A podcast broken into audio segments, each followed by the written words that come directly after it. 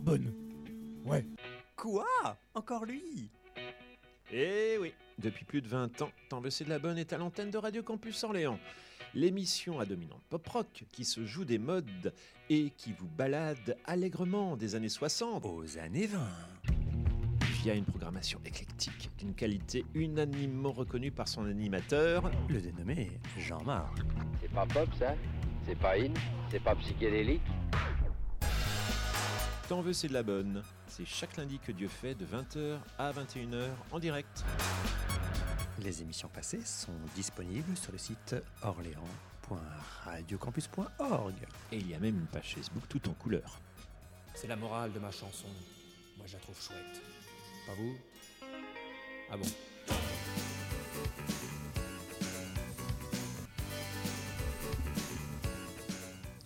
Bonsoir. Tu peux dire bonsoir, camarade Salut. Ah, impeccable, ça passe bien.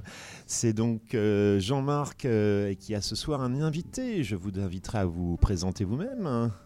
Eh bien, bonsoir tout le monde. C'est Will Argunas, illustrateur euh. Très bien.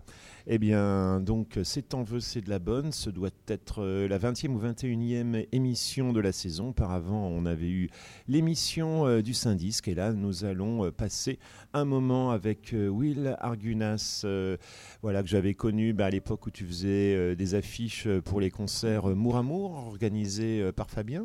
Ouais, c'est ça. Voilà. Et donc, bah, je me suis dit que ce serait bien de, de causer un peu et d'en savoir un petit peu plus. Eh ben, écoute, avec plaisir. Voilà. Alors, euh, donc, bah, et puis je t'ai invité aussi à amener, euh, à amener quelques, quelques morceaux. Et puis, bon, bah, on pourra aussi, euh, aussi écouter un peu de zik. Et puis, bon, bah, donc, parler un peu de, de ton, de ton parcours. hein. Ouais. Voilà. Euh, donc, euh, alors, tu, oui, tu as déjà fait une expérience récente de la radio à Blois, c'est ça? Oui. Oui, bah t'es es venu me trouver euh, l'année dernière. Je crois que la dernière fois qu'on s'est vu, c'était à BD Boom à Blois, Voilà, oui, c'est ça. festival de la BD en novembre. Et le même week-end, bah, t'es venu me proposer une émission de radio à Orléans. Et les gens de Rock 7 euh, m'ont proposé un peu la même chose au studio, studio Zef. Donc j'étais la semaine dernière. Très bien. Oui, oui, Roxette, euh, je sais qu'ils font pas mal de choses par rapport à la musique. euh, J'ai vu, euh, j'ai dû voir deux concerts qu'ils ont organisés ces derniers mois. Voilà. Alors donc, alors donc, bon bah, comme je te dis, je vais prendre les choses dans l'ordre de manière peut-être un peu, un peu classique. Alors, bah, que- quelle est ta formation? Comment en es-tu venu donc à devenir dessinateur? Bah, en fait, moi j'ai toujours. Je t'entends pas très bien d'ailleurs. Pas Ah, beaucoup, pas bien d'ailleurs. Monte, Euh, monte un petit peu, peut-être euh, le volume. euh, le- tu as le volume du casque devant toi. Voilà. Ça, Ah oui, ça- ça va mieux mieux. comme ça. Ah, Eh ben, n'hésite pas, n'hésite pas. Carrément. Donc moi j'ai toujours voulu faire de la bande dessinée à l'origine. Mhm. Et donc après un bac général, j'ai fait une école d'art appliqué en trois ans, section illustration, dessin publicitaire. Où ça? à Poitiers. À Poitiers. Poitiers. Euh, Alors que moi, à, à la base, j'habitais à Pau. Donc Mhm. j'avais un peu de route et j'ai rentré bah, qu'aux vacances.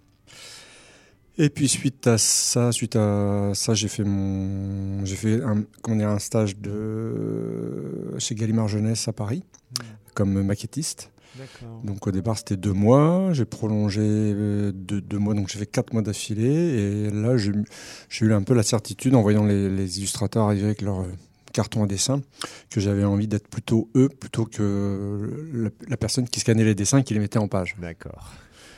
Donc euh, suite à ça, j'ai fait mon service militaire et à peine, à peine le service militaire a fini, puisqu'à l'époque on- il y avait ça dans nos parcours, et ben je suis arrivé en, en février 95 à Paris. Mhm. Donc je suis monté à la capitale, comme on dit, pour essayer de trouver du boulot là-dedans. Euh, ça n'a pas été facile. Donc euh, j'ai rapidement trouvé un, dû trouver un taf alimentaire pour pouvoir vivre sur Paris, parce que la vie est chère quand même. sur- Oui, oui, oui j'y ai vécu aussi et je sais que la vie est chère en effet. Voilà, donc j'ai été euh, caissier manutentionnaire pendant 5 ans et à côté de ça, bah, j'ai essayé de sauter sur la moindre occasion qui se présentait à moi euh, pour montrer mon travail et pour euh, bosser. Donc le premier truc que j'ai trouvé, bah, ça a été le premier été qui a suivi mon arrivée sur Paris, euh, suite à des, hum, des dessins publiés dans le courrier des lecteurs de Mad Movies, une revue dont j'étais assez fan à Ah. l'époque. Bah, très bonne référence. Moi aussi, j'ai, enfin, je ne suis plus abonné, mais je l'ai longtemps été et euh, j'ai, j'ai une grande admiration pour Mad Movies. Ouais, bah voilà. Ah oui, tu avais envoyé des dessins au courrier des lecteurs, c'est vrai qu'ils ont publié, hein, je me Ouais. rappelle. Ouais, ouais. Deux, j'avais été deux, deux fois dans l'année, ils avaient publié un de mes dessins, puis je- il y avait un petit article, enfin, tu passes une petite annonce, c'était un, peu- c'était un peu le principe. Et donc, suite à ça, j'avais été contacté pour bosser sur un. Alors, c'était pour une, pour une, un- des, des mecs qui avaient fondé un espèce de collectif qui s'appelait Les Mauvaises Graines et qui avait déjà fait des courts-métrages et des trucs qui étaient passés sur Canal+. Et là, le, le job qu'ils proposaient, entre guillemets, c'était de réaliser des, des, des maquettes, euh, enfin des décors en maquette, en polystyrène extrudé, donc euh, Oui. que, tu, que, tu, que tu sculptes avec des, des, des euh, cutters euh, façon X-Acto, toi, des trucs très, très, très, très, très fins, très, très pointus qui coupent. Et son, donc, on, en fait, on avait un directeur artistique qui, qui, qui avait créé euh, l'univers. Euh, le principe, c'était deux personnages de SDF qui étaient filmés sur fond vert et qui, auraient- qui auraient dû être ensuite incrustés dans ces décors. Donc, on, constru- on construisait des rues, en fait, les, là où ils allaient euh, évoluer, là où était censé se passer l'action. J'ai passé un mois, un mois et demi, et, euh, et puis bah, le truc, ça n'a jamais fonctionné. Bon, ça, tu veux dire que le projet n'a pas abouti voilà, n'a pas abouti du tout. Ah. Suite à ça, j'ai eu euh, euh, donc c'était un studio qui était basé dans au rez-de-chaussée d'une euh, d'une cité HLM dans le 19e, il me semble. Mhm.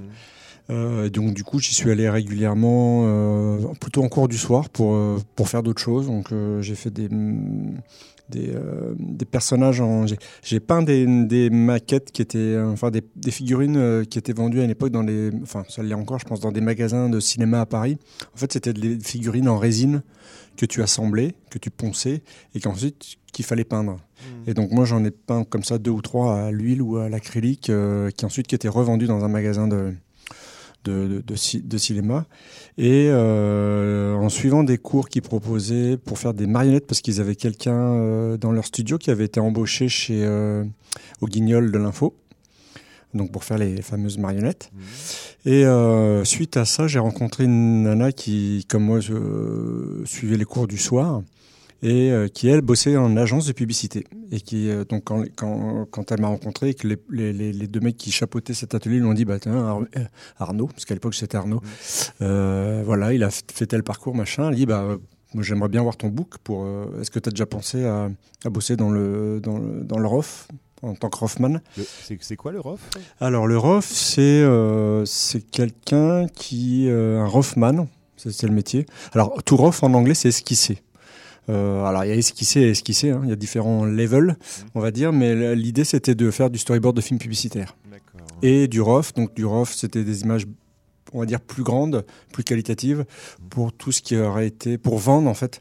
L'idée c'est que le, le Roffman il est hum, briefé par une agence de publicité donc par un duo qui est concepteur rédacteur et directeur artistique, un qui conçoit l'idée et l'autre qui la visualise et ils ont besoin d'une petite main pour la dessiner que ce soit le plus beau possible, le plus appétissant possible pour qu'ils vendent leur concept à leurs clients. Donc moi en client, j'avais euh, Mhm. j'ai eu Volkswagen, Renault, euh, Danone, euh, Wonderbra. Enfin, c'était assez, varié, assez, assez riche. De la vodka aussi, de, la- la- de l'alcool, du whisky. Et, et donc, je me suis retrouvé à faire mes débuts en tant que Rothman, donc pour des agences de publicité. Euh, j'ai fait du, j'ai commencé, je crois même, j'ai commencé plutôt par du, du catalogue de jouets. Je bossais pour une agence qui s'appelait Mundocom et je, je mettais en page, donc en dessin avant que ce soit pris en photo et, et mis dans des vrais catalogues de jouets. Mais j'ai bossé pour Toys R Us. J'ai fait ça pendant 2-3 ans. donc c'était, c'était mes premiers boulots euh, professionnels et payés. Ah oui, donc tu as eu vraiment un parcours assez varié, quoi. Ouais, ouais, ouais. Mhm. Et, euh, et j'ai fait mes, donc mes premières âmes en tant que Rothman pour du storyboard de film publicitaire avec d'abord un agent qui m'a aidé à faire mon book. Mhm. Euh, au bout d'un an, il m'a il il un peu euh, dit que j'étais libre parce qu'en fait, il n'arrivait pas à me trouver du boulot, j'étais pas encore assez bon. J'ai trouvé un autre agent qui m'a fait bosser pendant un an. Euh, et elle, en fait, elle, je bossais pas assez pour elle. Ah. J'étais pas assez. En fait, j'arrivais à ob- à obtenir des boulots, mais pas à fidéliser des, des, des duos, de, comme je disais, de, de, de concepteurs, rédacteurs, directeurs artistiques. Donc, au bout d'un an, un an et demi, on s'est séparés. Je savais pas trop où j'allais parce que ça faisait cinq ans que j'étais sur Paris et j'avais commencé à faire quelques jobs, mais tu vois, c'était un peu, un peu sporadique. Et puis un jour, j'étais en caisse. Je m'en souviendrai un peu toute ma vie. J'ai mon tatou. Parce qu'à l'époque, on avait un tatou, il n'y avait, pas- de portable ni rien. Casque qui a bipé, donc j'ai demandé à ma chef de magasin d'aller passer un coup de fil. Et c'était mon premier agent qui me rappelait, qui revenait à moi, en me disant qu'il avait un de ces Rothman dont j'avais vu le book et qui était un des meilleurs de l'équipe, et dont j'aimais vraiment le, le coup de crayon, qui avait décidé d'arrêter la mise en couleur de ces, de ces storyboards de films publicitaires. Et donc c'est comme ça que je me suis retrouvé à passer un essai et à devenir coloriste pour ce, pour ce type-là, qui s'appelle euh, Dominique Gély. Et donc, euh, bah, très rapidement, euh, lui, il lui, ça faisait dix ans qu'il était dans le métier, donc il avait, il avait plein de, de, de- comment dire, de clients fidèles, enfin, d'agences de publicité fidèles et qui connaissaient et qui lui faisaient confiance. Et donc, il a, il a, on a testé sur un premier job, euh, alors je sais plus quel client c'était, mais c'était un storyboard assez conséquent avec 30 ou 40 images à dessiner. Et donc, il a tout de suite prévenu le, les, gens de l'agence en disant voilà, je, vais confier la couleur à quelqu'un. Euh, je, préfère vous prévenir. Donc, il m'a confié la couleur. Donc, à l'époque, je travaillais avec des feutres. C'était pas encore à l'ordinateur. Hmm. Euh, donc j'étais allé me ruiner dans des magasins de beaux-arts pour, acheter des feutres Pantone, des Leutra 7. Et donc euh, je suis venu, il m'a briefé, il m'a donné les images en noir et blanc, je les ai mises en couleur, je suis revenu lui, montrer le travail fini, il a regardé, il avait lui aussi ses feutres. Donc il a pris 4-5 feutres dans la main pour retoucher une première image, pour, on va dire pour la rendre un peu plus qualitative, plus proche de, de son rendu que les gens connaissaient et aimaient. Et on a, il m'a montré ça sur une image, on a fait ça sur toutes les images à deux. Il est parti livrer le, le storyboard et l'agence n'y a vu que du feu. Ils n'ont pas eu l'impression qu'il y avait une petite main, toi, un intermédiaire. Et donc c'est comme ça que j'ai commencé mon métier de coloriste. Donc du coup, bah, j'ai lâché mon boulot de, de caissier et je me suis retrouvé pendant 10 ans coloriste de oui. films publicitaires. Ah oui, Storyboard de films publicitaires. J'ai fait aussi du, du catalogue de, du rough de catalogue de meubles pour Fly pendant 10 ans. Et à côté de ça, je, parce que là c'était en l'an 2000. Euh, alors, sur, sur un catalogue de meubles, il n'y a pas de couleur à mettre aussi Alors, euh, alors non, c'était du dessin noir et blanc. Ah oui. Parce qu'en fait, le, le- donc c'est pour une agence de pub qui bosse pour Fly. Donc Fly, c'était le client. Je, je crois que ça n'existe plus euh, les chaînes de magasins en France. Et donc à l'époque, en fait, si tu veux, pour une double page, euh, on me donnait les meubles qu'il fallait mettre dans le dessin qui serait dans la photo finale. Donc les, les mettre en situation. Donc euh, je sais pas, c'est un, on va dire un salon. Donc il y avait une table basse, il y avait un, il y avait tel fauteuil club, tel euh, tel fauteuil à deux ou trois places. Dans le fond, il y avait peut-être un, un vaisselier. Enfin, tu vois, il fallait il fallait les mettre ensemble à échelle. Euh, fallait mettre un peu d'accessoires pour rendre le, le dessin un peu sympa. Fallait pas que ce soit trop rigide parce que c'est du meuble donc euh, et un peu et de la perspective donc toi c'est un peu et du noir et blanc donc c'est un peu froid. Donc il fallait essayer d'avoir un trait un peu humanisé quand même un peu un peu libre mais que le il- l'idée c'était que le client il fallait qu'il reconnaisse quand même ses meubles. Tu vois les ses familles parce que c'est chaque famille avait un nom. Donc voilà, j'ai déjà j'avais des briefs comme ça et donc je, je, faisais double page par double page euh, donc il y avait 150 200 pages à se taper comme ça tous les ans. Ah oui, quand même. Ça me prenait 2-3 mois. Hmm. Et donc, euh, j'ai fait ça pendant 7-8 ans, je pense. Cette, euh, ça, c'était un peu la croix euh, tous les ans que je, toi, que, je, que je portais sur le dos. Hmm. Et donc, à côté de ça, ça m'a permis de commencer à faire mes premiers albums de BD. Eh ben, très bien, très bien. On va faire une première pause musicale et puis tu nous parleras de ces premiers albums alors? Ça marche. Voilà. Alors, euh, donc, en ouverture, euh, alors, euh, tu as amené ta programmation. Alors, moi, c'est un morceau que je propose. Donc, un hommage à Wayne Kramer, donc, guitariste du MC5, ré- décédé récemment à l'âge de 75 ans. Voilà, l'un des deux guitaristes du groupe, dont aujourd'hui, je crois qu'il ne reste plus que le batteur, Dennis Thompson. Alors, voilà, ouais. Et donc le MC5, donc Motor City 5, était un groupe de, de Detroit bon, qui a eu euh, pas énormément de succès euh, pendant sa brève existence, hein, puisqu'ils n'ont ils n'ont sorti que, que trois albums, euh, je crois que ça a dû durer à peu près trois ans ou à peine, à peine davantage. Mais pour leur son assez, assez énervé, ils ont quand même eu une énorme influence. Alors par la suite, Wayne Kramer a fait d'autres projets. Il a aussi fait un peu de tôle pour avoir dealé. Et je crois qu'ensuite, il s'est engagé dans un projet caritatif qui visait à offrir aux prisonniers des instruments de musique. Il a joué avec Johnny Sanders, il a sorti euh, plusieurs euh, albums euh, sous son nom et donc bah, là on va passer ce qu'il a fait de, plus connu, donc son œuvre avec le MC5 et le morceau éponyme de l'album Kick Got the Jams sorti en 1968.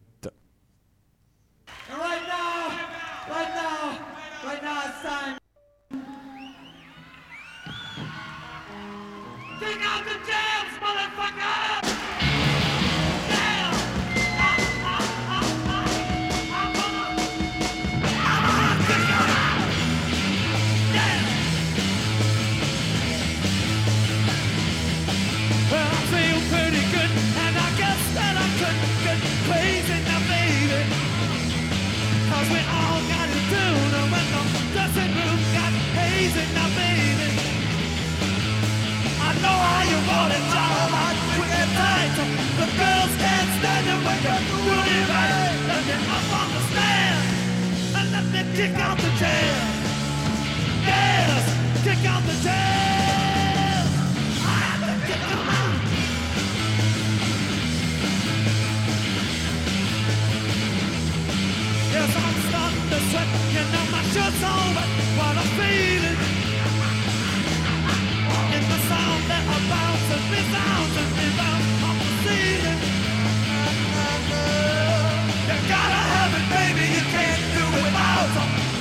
Get the feeling you got, that mic in my hand, and let me kick out the jam. Yes, kick out the jam. I have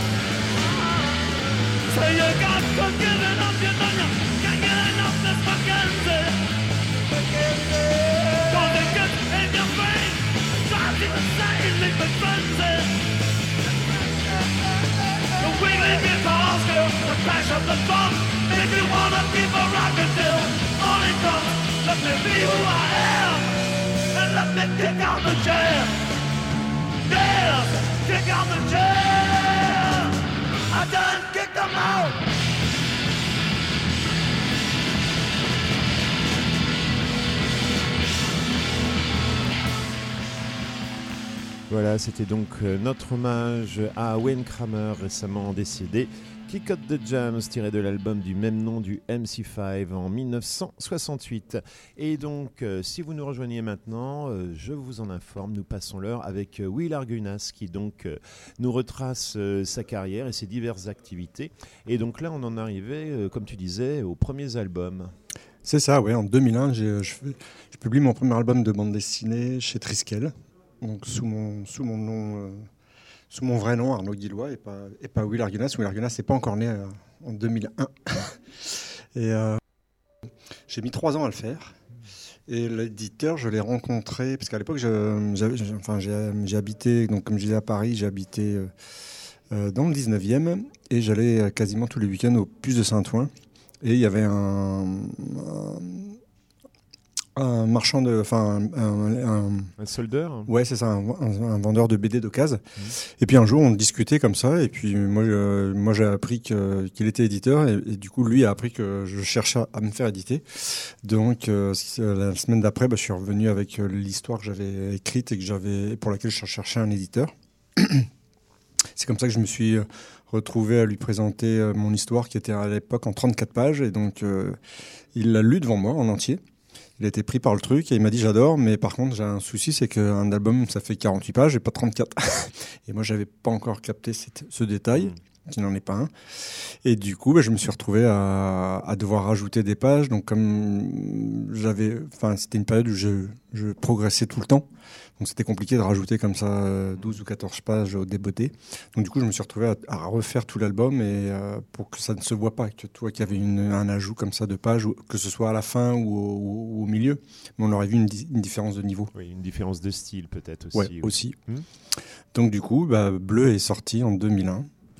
Euh, L'éditeur, a- un an après, a capoté, donc il a Ah fallu oui. chercher un, un- un suivant, enfin un autre éditeur, enfin recommencer, on, on va dire. Hmm. Et c'était quoi cette histoire alors, Alors, en, deux, l'his- en deux mots En deux mots, c'est l'histoire d'un petit garçon qui s'appelle Nicolas, qui se réveille dans un, un lit d'hôpital et qui se souvient plus euh, ce qui lui est arrivé, enfin pourquoi il se, voilà, Hmm. ce qui lui est arrivé. là, oui. Voilà, comment il est arrivé là. Donc c'est un truc, euh, c'est une histoire un peu intime avec son papa parce qu'il vit sans la maman. Euh, et donc ce qui lui est arrivé, c'est un truc à l'école. Et euh, donc voilà, donc en fait c'est une espèce de un peu thriller intimiste puisque c'est l'idée c'est qu'est-ce qui lui est arrivé et, et, euh, et beaucoup de relations avec son avec son père, euh, donc un amour filial on va dire que je mets en scène. Donc c'était une bichromie, c'était pas en couleur, c'était en noir, en noir et bleu. Noir et- Voilà. D'accord. Et tu avais fait le scénario aussi? J'avais fait scénario, dessin. D'accord, Ouais. auteur complet.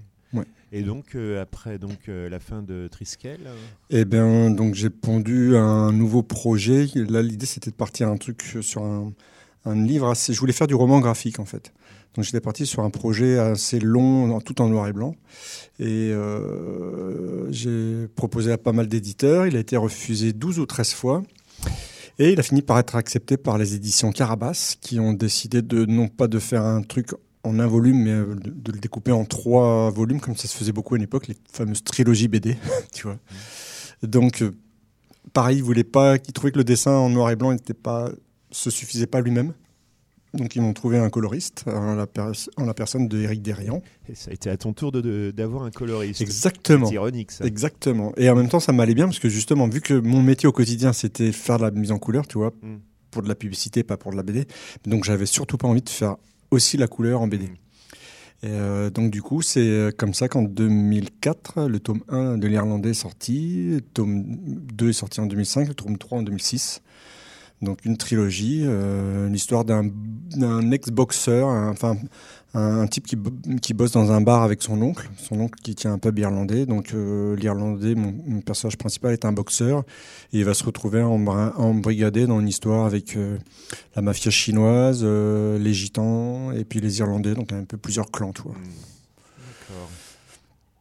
Et puis, bah, suite à ça, euh, j'ai hum, j'ai bossé sur un nouveau. Enfin, je lui ai proposé donc à mon éditeur un nouveau projet qui va devenir Missing, donc un polar euh, hardboiled, un peu trash qui se passe aux États-Unis. Euh, et ce, truc-là, je change complètement de dessin. Jusque-là, j'étais sur un dessin semi-réaliste, donc en noir et blanc, comme je disais, même s'il y avait une mise en couleur pour l'irlandais. Et, euh, et là, par contre, euh, j'avais à nouveau envie du noir et blanc. Euh, et je me mets à dessiner assez sous influence du dessinateur pour qui je travaille, de Dominique Gély. Donc avec des hachures et un style très où je bosse beaucoup d'après photo, donc beaucoup plus réaliste que ce que je faisais avant. Et donc Jérôme euh, Jérôme euh, Martineau, donc mon éditeur chez Carabas, me dit euh, ok super, j'adore, on, le fait. Donc je, je commence à bosser dessus. Et puis au fond de moi, je me disais mais je le verrais bien quand même chez un plus gros éditeur. Donc j'envoie le projet chez deux éditeurs seulement, je crois deux ou trois. Et euh, entre-temps, je, dé- je, je quitte les Yvelines, enfin j'avais quitté Paris, puis les, puis les Yvelines, et je me retrouve à Beaugency, où je vis depuis 2005. D'accord. Bah, Qu'est-ce qui t'a amené à Beaugency?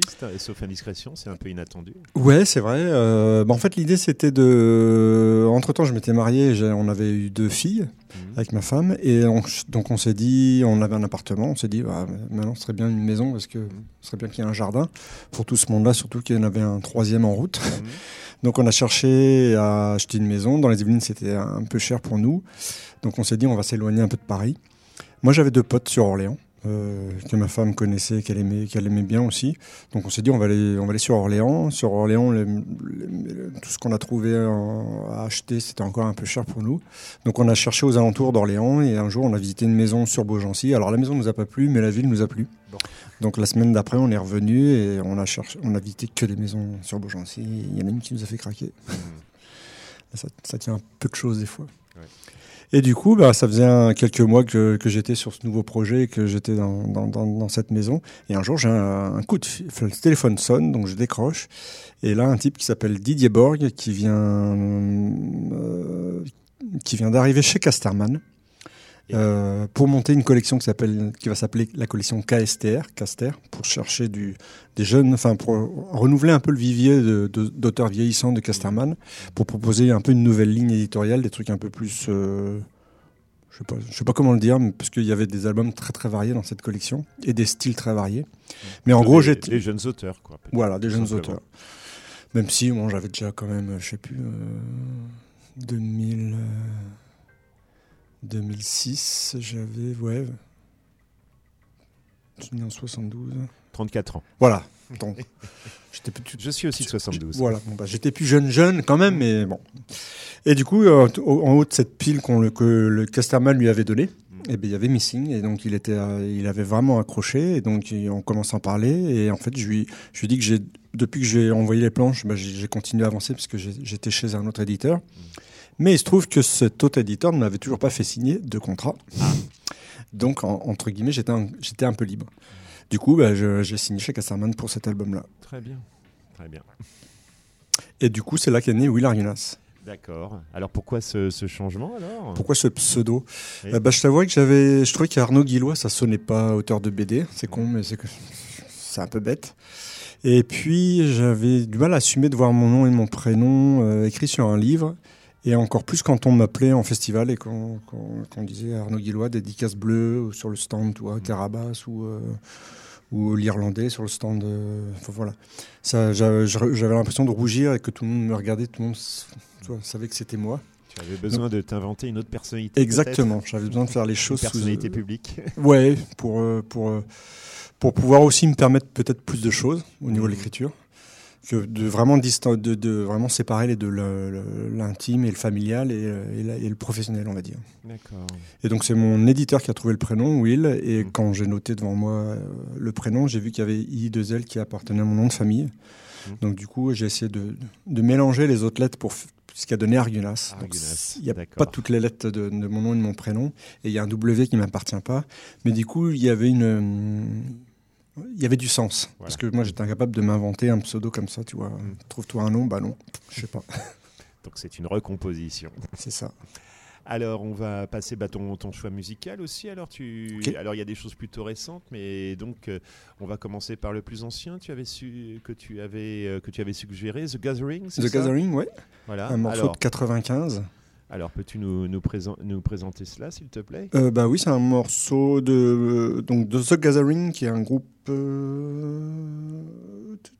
Bah ça, j'ai oublié. Bon, c'est pas grave. Un groupe du nord de l'Europe, Mhm. euh, avec une chanteuse. En fait, ce soir, par rapport à la playlist de la semaine dernière à Blois, j'ai décidé d'amener quatre groupes avec une chanteuse à chaque fois, Mhm. dans des registres quand même un peu assez différents. Et donc, c'est l'album Mandillion, qui est leur troisième album et qui est le premier album où elle arrive. Et la chanteuse, c'est Anneke van Ginsberg. Et qui va les quitter après, euh, après avoir fait cinq ou six albums avec eux.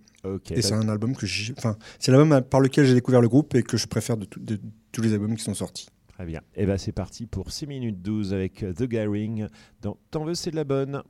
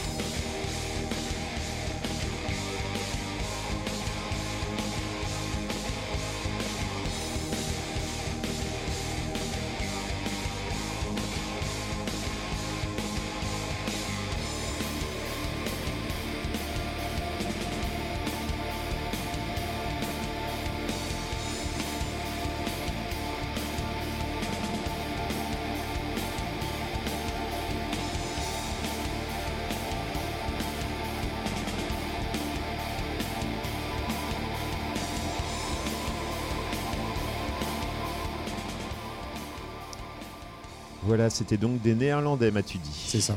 The Gathering avec euh, le morceau Strange Machines, donc années 90 a priori? 1995. 1995, merci. Alors, nous sommes donc avec euh, Will Argunas et nous poursuivons euh, le parcours. Et ma foi, il y a bien des choses à dire. Je te redonne la parole, hein, Will. Alors, nous en étions, oui, au passage chez Casterman, je crois. C'est ça, mon premier album Missing chez Casterman, et puis la, la- la naissance de Will Argunas. Mhm. Euh, premier hein, avec un premier polar un peu hardball. euh, il y en aura trois ou quatre. euh, en fait, il y aura six albums chez Casterman, mais quatre vraiment polar trash un peu comme ça. Il y aura une adaptation de roman américain en 2011, L'homme squelette, Ah, Euh, de, de qui ça? de Tony Lillerman. Ah, un auteur- Oui. Oui, il me semble qu'il y avait une collection. Ouais, il y avait une collection Rivage Casterman d'adaptation de romans, un partenariat éditorial. Hmm. Et en fait, euh, le bouquin que j'ai adapté, c'est euh, Tony Lerman. Il a, il, a, il a fait toute, sa, toute son œuvre dans les, euh, avec la, en mettant en, en scène la police tribale Navarro. Donc ça se passe dans, les, dans la région des Four Corners aux États-Unis, le Grand Canyon et tout ça. D'accord. Euh, voilà. euh, Et après Et après, alors moi j'arrête la pub en 2010 euh, pour, me lancer à fond dans la bande dessinée parce qu'à l'époque j'avais signé deux contrats, j'avais deux contrats sous- sur les bras chez Casterman. Donc je j'en avais ras le bol de la pub, ça faisait 10-13 ans que j'en faisais donc j'en pouvais plus. Euh, et, et en 2009-2010, il y a un grand tournant dans ma vie, c'est la découverte du Hellfest. Parce que donc, Ah bah oui, oui, oui, il fallait, il fallait y venir. Voilà, effectivement. en tant que fan de métal, euh, j'ai trouvé le, le festival euh, qu'il me fallait. Mhm. Et en fait, je vais me mettre à dessiner, euh, suite à, à la découverte de ce festival, les- à faire des croquis des de festivaliers à partir des photos que j'avais prises avec mon Oui. petit appareil familial. Pas pure fucking people, c'est ça? C'est ça. Et donc, je, Pure, vont, pure fucking people, pardon. yes, vont naître suite à ça quatre artbooks.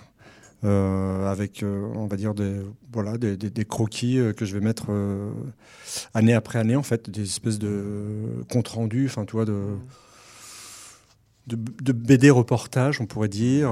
sans... Alors, les deux premiers, il n'y avait pas de texte. À partir du troisième et du quatrième, il y a des petits textes qui, viennent donner un peu de sens aux images. Et c'est aussi le début de mon aventure dans l'auto-édition. Donc, en parallèle de, de, chez, de Casterman, puisque c'est des bouquins que, que, que, que personne, qu'aucun éditeur français ne va vouloir. Donc, je me suis dit, bah, je, je veux les faire, donc je les fais tout seul. Tu avais, tu avais prospecté un petit Ouais, peu ouais, ouais. hmm. Mais ce genre de bouquin, enfin, pour, pour, pour, euh, les éditeurs alternatifs qui font de l'artbook, il n'y en a pas beaucoup. Et quand quand t'es pas une star, enfin, toi, quelqu'un très connu, où ils vont se dire bon, ça, on, on prend pas de risque, il a une grande communauté, tu vois. Euh, 2010, je sais plus où on en était avec Facebook, mais c'est- on n'en était pas encore. euh, Enfin, toi, les réseaux sociaux, c'était. Je crois qu'on n'était pas encore. Enfin, moi, j'étais peut-être pas encore dedans. Donc euh, maintenant, c'est plus facile euh, pour faire la promotion d'un bouquin, que, ne donc, serait-ce euh, qu'avec. bah, donc précisément, bah, ça m'intéresse euh, aussi cela. En tant que- qu'éditeur indépendant, comment euh, se faire connaître et comment, enfin, auto-éditeur, quoi. Comment se faire connaître et faire sa promotion, quoi. Eh ben, écoute, le premier bouquin, donc Pure- le premier Pure Fucking People que j'ai sorti en 2010, euh, en octobre. bah, pour le faire connaître, j'ai fait le tour des bars, Des bars un, peu métal, euh, Blois Tour Orléans. Euh, donc il m'a fallu en vendre une 90 quasiment pour euh, payer, euh, enfin me rembourser des frais de, de- que m'avait coûté l'impression. Et ensuite, eh ben, je me suis mis à chercher des festivals. Et donc le Hellfest, après l'avoir découvert comme festivalier, je me suis mis à le faire comme, en tant qu'exposant. Donc en 2011 ou 12, je sais Hmm. plus. Donc louer un stand tous les ans, euh, et, et- et j'y suis tous les ans de- depuis. Donc, euh, et la- la- le, le gros tournant aussi, c'est 2012 avec euh, ma première campagne de crowdfunding sur Ulule, parce que pour faire de l'auto-édition, c'est quand même super pratique. Donc j'ai fait tous mes bouquins suivants, donc il y en a maintenant, il y en a eu 8 ou 9 ou 10 en auto-édition euh, via des campagnes Ulule. Ce qui évite de, de- le risque financier, entre guillemets, de, d'avoir, d'a- d'avoir à sortir la trésorerie. Il y, a, il y a le boulot de création à faire. Et ensuite, tu te payes sur les ventes, mais au moins, tu n'as pas déboursé d'argent. Enfin, si la campagne marche, fonctionne. D'accord.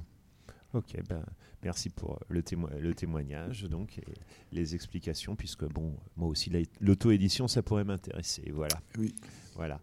Euh, alors, euh, on a évoqué donc euh, ton goût pour la musique, les affiches que tu as fait donc pour Mour Amour, voilà, pour euh, bah, Mour Amour qui était donc, euh, je sais plus si je l'ai évoqué en début d'émission, si je, je l'ai évoqué donc euh, les concerts euh, qu'organisait Fabien, qui animait autrefois sur son, cette antenne également l'émission Mour Amour, oui. Ouais.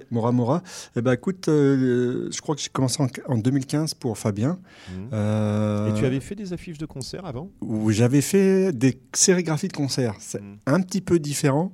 En 2010, j'ai commencé à l'Astrolabe avec Jérôme Taudon. Euh, parce qu'en fait, la sérigraphie de concert, c'est un objet un peu d'art, puisque c'est du tirage limité. euh, et l'artiste euh, qui, qui s'approprie l'univers du groupe. Alors que quand je faisais des affiches de concert pour, euh, pour Fabien, c'était pour promouvoir le, le concert.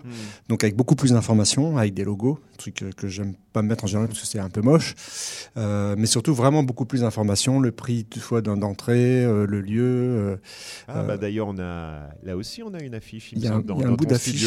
Un bout d'affiche avec le, le gorille qui nous, qui nous, qui nous scrute. ouais, c'était pour Pâques, groupe américain, pour, pour leur concert. J'avais fait une affiche en 2016 ou 2017 et ça a été une belle histoire d'ailleurs avec eux.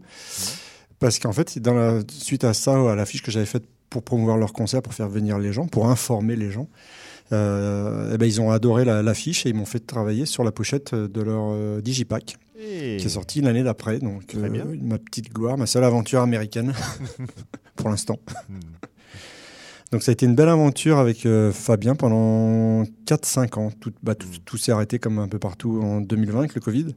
Mais je crois que déjà en 2019, il avait un- peut-être un peu ralenti euh, l'allure au niveau concert, il me semble. Oui, oui bah, ça, 2019. faisait, ça faisait longtemps que. Lui, ça faisait plus longtemps que oui. Voilà, ça devait faire 10 ans qu'il organisait des ça. concerts, euh, il supportait pas mal de choses. C'est ça. euh, ouais. Et puis bon, il- c'était lui qui accueillait euh, dans sa maison les, les musicos, qui leur faisait à manger, Oui. euh, qui bouquait tout. euh, donc C'est du boulot. voilà, il en a eu, il en a eu, il en a eu un peu assez. Quoi. Ouais, Voilà. ouais, ouais. Et moi, j'ai fait avec si lui... tu nous écoutes, on te fait des bises. Oui, on fait des bises. Je sais plus combien j'ai fait d'affiches pour Mora Mora, mais j'en ai fait au moins 5, 6 ou 7 par an pendant 4 ans. Donc j'en ai fait une trentaine, je pense, pour Mora Mora. Je- J'en avais acheté une où tu euh, reprenais euh, Steve McQueen dans Bullet d'ailleurs. Oui, euh, j'en ai pas vendu beaucoup de ça là. Ouais, ouais, Ah bon. Bah, en fait, je m'en suis servi, euh, comme j'avais carte blanche, je m'en suis Mm. servi d'un peu de laboratoire graphique euh, pour me faire plaisir, tenter des choses et, et en même temps, à chaque fois être le plus proche de l'univers des groupes, euh, que ce enfin, oui, par rapport à ce que j'avais senti de leur univers pour pour pas les trahir. Hmm. Et donc, euh, oui, le, le cinéma, tu as, tu as illustré aussi, semble. hein. J'ai fait un artbook. Voilà, puisque tu, bah, tu fais aussi des calendriers. Et le dernier, c'est mix entre monstres euh, de films d'horreur et rock'n'roll. C'est ça, dire. ouais. Ouais. Ben, en 2015, je crois que j'ai sorti un artbook autour de, du cinéma. Donc je, en fait, c'était suite à, mon premier calendrier, euh, donc des dessins que j'avais, j'a- j'avais assemblés pour, pour donc 13, 12 dessins plus une couverture, 13 dessins. Suite à, à leur succès euh, à l'époque, j'avais décidé, je m'étais dit, bah tiens, euh, je sais pas quoi faire comme nouveau bouquin si je faisais un bouquin sur le cinéma américain, le cinéma de genre que j'aime.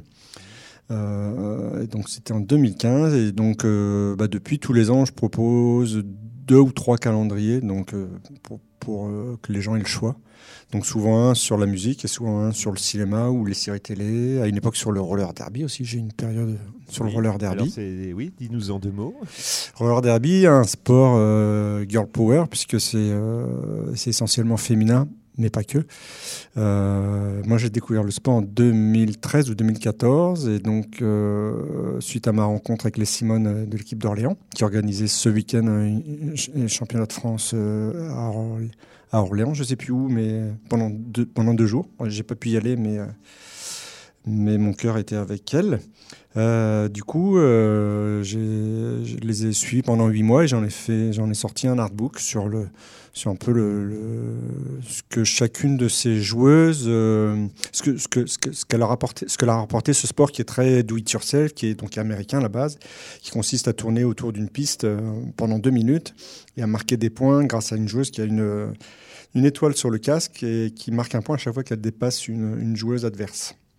Et donc, euh, il y, a- une jammeuse et quatre bloqueuses qui sont là pour euh, empêcher la jammeuse adverse de marquer des points et pour faciliter son passage à elle. Donc voilà, donc c'est un sport euh, que j'ai que j'ai essayé d'aider avec, enfin auquel j'ai essayé de donner un peu de visibilité à l'époque avec le dessin en faisant des affiches de, de, de des affiches de matchs ou de tournois, et puis en créant du merchandising. Euh, avec euh, t-shirt, badge, euh, calendrier, ce genre de choses. Tu fais aussi des, des, des t-shirts, euh, des créations originales. hein, Ouais. aussi? Ouais, en fait, j'ai suite à mon aventure dans la sérigraphie de poster de, de on va dire de le geek, le geek poster comme on dit aux États-Unis, Pardon? Le geek poster. Geek Poster. Donc, euh, suite à mon aventure sérigraphie papier, euh, je me suis mis à faire la sérigraphie sur t-shirt, donc sur du textile en 2012-2013. Et du coup, j'ai monté, c'est comme ça que j'ai monté la Pure Fucking Boutique, Mhm. qui est devenue ces dernières années le Argunas Shop. Euh, donc, euh, qui me permet de vendre, euh, oui, des t-shirts, des bah, les calendriers, les posters, des petits carnets. Enfin, tous les ans, j'essaie de trouver un peu des nouvelles idées pour, on va dire, que, que, que mes dessins n'existent pas que en- sous forme de dessin ou de poster, mais de, de, le- de les décliner sous, sous, sous du merchandising. Hmm, D'accord. Alors donc oui bah donc euh, la référence si on veut chercher sur internet, on va te faire un petit peu de pub quand même. Merci. Bah, la, la boutique, elle est sur la plateforme Etsy, Etsy, ça s'écrit E E-T-S-Y. E T S Y. Ouais. OK. Et C'est le Will Argunas Shop. Will Argunas Shop. OK. Eh ben on peut faire une autre pause musicale. hein. Alors euh, il va falloir faire un choix euh, un choix dramatique, hein, n'est-ce pas Oui. Alors aïe. Bah, c'est à toi de décider. Je te Eh ben, on a commencé par le plus ancien. Peut-être qu'on peut mettre un des plus récents. C'est peut-être euh, peut-être Brutus, Brutus. ouais, Alors, groupe belge. Ok, c'est Liar, c'est ça? Ouais, que j'ai vu en concert l'année dernière à La Sirène à La Rochelle. Hmm. J'ai pris une grosse claque. Je, je savais que ce serait une claque, mais euh, grosse claque.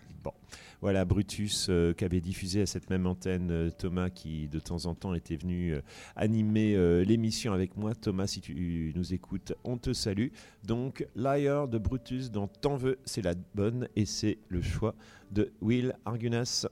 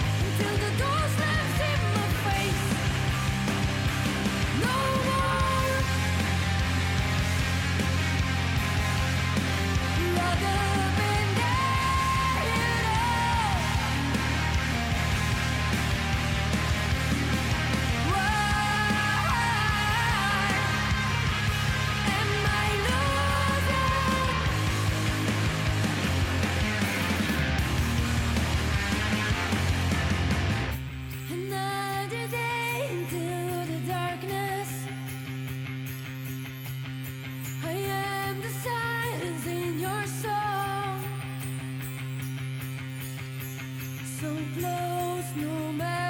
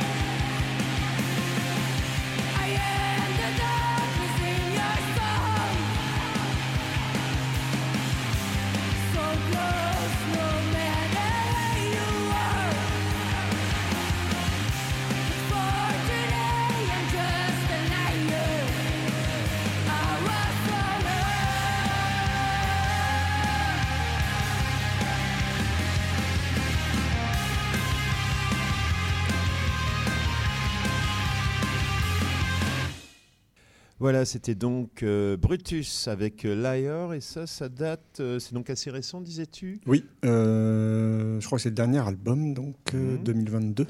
Il me 2000 semble. 2022, ok. Alors, avant d'oublier que, parce que c'est ce qui a motivé aussi ton passage euh, aujourd'hui, euh, donc tu seras euh, ce week-end au festival Bulle-en-Val. hein. Oui, comme tous les ans depuis un certain nombre d'années maintenant, parce que Mhm. c'est vrai que c'est avec Blois et BD Boom, c'est les deux festivals les plus près de chez moi. Je suis un peu à mi-chemin entre les deux, on va dire. Donc euh, petit festival, enfin beaucoup plus petit que BD Boom, mais très convivial, familial et très sympa. Voilà, Bulle-en-Val, donc euh, le 22e festival de BD euh, de Saint-Denis-en-Val, ce sera euh, ce week-end, les 17 et 18 février, de 10 à 18 heures, à l'espace Pierre Lançon, voilà, avec différentes animations, différents auteurs, et je crois, mais l'entrée, voilà, euh, 3 euros pour les adultes, 5 euros les deux jours, et gratuit pour les moins de 18 ans. Alors, ben, le temps nous est compté, hein, malheureusement. Alors, euh, alors oui, je, je voulais te demander euh, que- quelle, quelle est ta technique? Parce que quand je vois les, les dessins, euh, je sais pas, c'est comme si le blanc ressortait, ressortait du noir. euh, Mhm. ça, ça- ça me paraît curieux si je peux te demander. Oui, oui, bien sûr. Bon, en fait, je travaille à l'ordinateur, Mhm. à la tablette graphique, euh, et je travaille sur un fond noir, et je fais des petites hachures blanches que je superpose dans tous les sens. Et euh, ce, qui, ce qui permet d'avoir beaucoup de valeur de gris, parce que même si on met du, une petite hachure blanche sur, du, sur un fond noir, ça donne pas du blanc, curieusement. Ça va donner un gris plus ou moins foncé. Et donc, plus on va venir les croiser, ces, ces petites hachures blanches, plus euh, on va aller vers le très clair et vers le blanc. Et du coup, euh, ça donne un dessin assez, euh, avec beaucoup de volume, assez en relief, et qui s'apparente finalement à la technique de la carte à gratter, qui est normalement un support euh, noir qu'on gratte avec un- une lame, avec un cutter, pour révéler le blanc en dessous. Mhm. Donc, je fais un peu l'inverse, mais à l'arrivée, on, a- on a même rendu final. L'avantage de travailler à l'ordinateur, c'est que je peux travailler, de- zoomer dans le détail et travailler sur des grands formats, ce qui serait un peu plus compliqué. euh, les, les cartes à gratter, le format, euh, euh, on trouve que du 24-32 en France. Pour, Mm. pour plus grand, il faut, faut importer ça d'Angleterre. Euh, et puis, euh, donc oui, pour des facilités de, de- pour la pratique. Et puis le dessin sur ordinateur bah, depuis j'ai commencé en 2010 avec l'aventure Pure Fucking People qui n'était pas du tout le même traité qui était plutôt du donc je dessinais en noir euh, sur sur la page blanche de sur un ordi, sur l'ordinateur tu vois. Mais du coup c'était une technique plus BD euh, traditionnelle. Et le virage il s'est fait en 2015 euh, avec mon premier calendrier et mon bouquin sur le cinéma avec cette nouvelle technique enfin cette technique différente de dessiner où finalement tu dessines la lumière Hmm. alors qu'en BD, tu dessines l'ombre, parce que tu, sûr que tu pars, tu pars du- de ta page blanche. A un nom, ça, euh, partir du, du noir pour euh, rajouter ensuite du blanc et élaborer le dessin? Bah, la, la- technique, c'est la carte à gratter, euh, on va dire la vraie technique. Voilà, sur l'ordinateur, ça n'a pas, ça a pas de nom, c'est juste, c'est juste un outil, une façon de, de- ouais, de- d'utiliser la tablette graphique.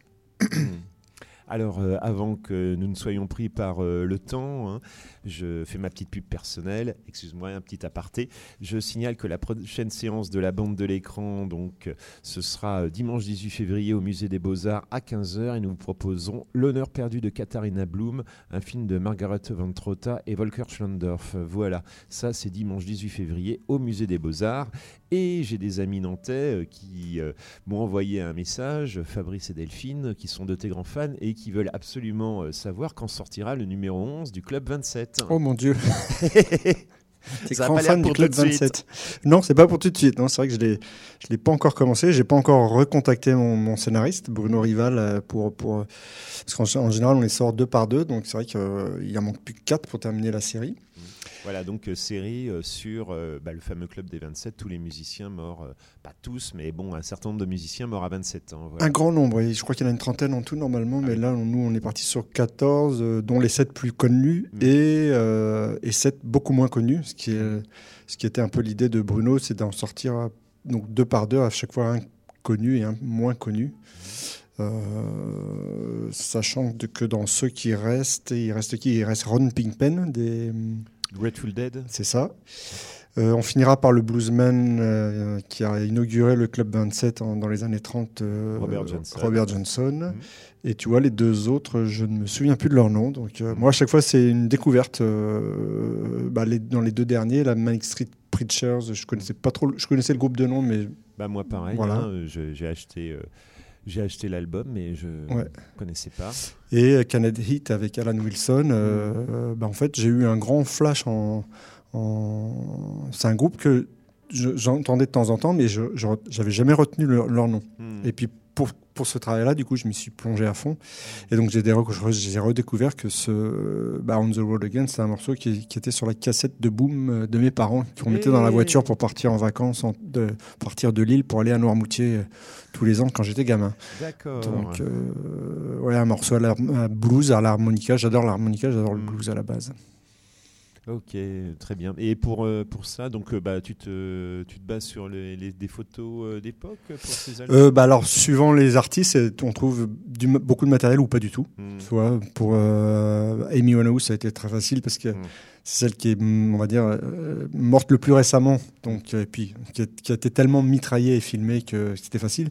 Mais des gens beaucoup plus anciens, bah, ne serait-ce qu'Alan Wilson ou, ou Manic Street Preacher, c'était moins évident. Ou, Oui, ou- Chris John- Bell avant. Oui, et Robert Johnson, je crois qu'il y a, Il y a- trois, pho- ouais. trois photos de, connues de lui, Voilà, il me donc- semble. Donc là, il faut, il faut, faut trouver d'autres façons de, d'autres sources pour, euh, pour évoquer ce que, pour essayer d'illustrer les textes de, de Bruno. Hmm. Donc Et- c'est un, un peu un challenge à chaque fois. Ok. Un petit mot quand même euh, sur la collection Carnage aussi? Hein, collection Carnage, oui, collection que j'ai le plaisir et la chance de- d'illustrer depuis trois ans maintenant. Donc j'ai illustré toutes les couvertures. Donc c'est du roman gore, euh, hommage à la, à la fameuse collection gore des années 80 au Fleuve Noir. Et donc c'est euh, une parution tous les trois mois. Là on arrive au, au 15, le 15e tome va sortir. J'ai fini la couverture. L'aventure va s'arrêter là momentanément. Ah. L'éditeur était parti sur 15 tomes au départ. Donc on arrive au 15e. Euh, c'est une aventure qui, a marché, qui moi qui m'a permis de, proposer encore graphiquement quelque chose de très différent, beaucoup plus réaliste et la couleur. Toujours de travail à l'ordinateur. Mais, euh, mais voilà, donc euh, c'est assez gore, c'est assez cul, c'est assez. Enfin, on se- les auteurs se permettent toutes les déviances possibles et imaginables. Euh, donc à chaque fois, c'est Oh, des- que ça semble bon. oui, oui. Il y, a des, il y a des perles. Il y a des perles dans la collection. Et donc, j'ai, ouais, j'ai, euh, pour, c'est pour les éditions Zone 52 éditions. Et donc, c'est Jérémy Grima, l'éditeur, qui m'avait fait illustrer ses deux premiers romans. Et donc, qui a lancé cette collection, qui a écrit le tome 4, lui, Cannibal, euh, euh, Canni- Cosmos Cannibal, qui se passe dans l'espace. Mhm. Euh, et donc, c'est, voilà, du roman de gare, c'est, du 100 150-200 pages, ça se, lit, ça se lit en deux heures, et on passe un bon moment et c'est, euh, ça, permet de, de lâcher prise. Très bien. Alors, ben, nous arrivons quasiment au terme euh, de cette euh, émission. Ben, merci euh, Will d'être venu. Alors, ben, si merci de ton accueil. ben, je t'en prie, je t'en prie, j'ai fait ce que j'ai pu avec euh, mes minces moyens. On se, tant veux c'est de la bonne, on se retrouvera lundi prochain. Alors, bah, si tu si tu veux nous parler de tes projets ou de quoi que ce soit, il te reste encore, encore une minute. hein. je Une je t'en minute. prie. Quel, quel projet Quel projet? Bah là, je, là, j'ai deux projets en cours de livres. Il y a un sketchbook, donc un, format que j'aimerais tout, petit, toi, façon vraiment format carnet 11, 11, 11, 18, en noir et blanc avec des, croquis plutôt, et un autre projet d'artbook avec mes fameux animaux un peu, un peu sataniques, un peu, un peu, un peu evil. Ah, je connais moins ça alors. Donc, bah, en fait, c'est décliné de tout le travail que j'ai fait de merchandising pour Radio Metal. Mm. Donc, euh, donc, euh, il y a plein, plein, plein d'animaux, mais il reste encore beaucoup de boulot sur ce, sur ce projet de livre. Donc, Mm. euh, on verra si je fais tout seul ou si je repars vers des éditeurs euh, un peu alternatifs. Euh, La question. euh. Hmm. C'était, c'était où euh, Radio Métal hein? Radio Metal, c'est un, un média qui, euh, qui, euh, alors qui est pas, qui, qui est pas vraiment sur la radio, qui s'appelle Radio Metal, mais qui est euh, qui, euh, qui est sur Facebook, qui est sur les réseaux sociaux et qui, euh, et qui soutient, euh, qui, qui informe, informe les, les gens sur, la, sur les- tout, tout, tout ce qui est. Sortie Métal. voilà. Voilà, bah, nous aussi on va sortir, désolé, une heure est passée très vite. Vous êtes sur Radio Campus Orléans.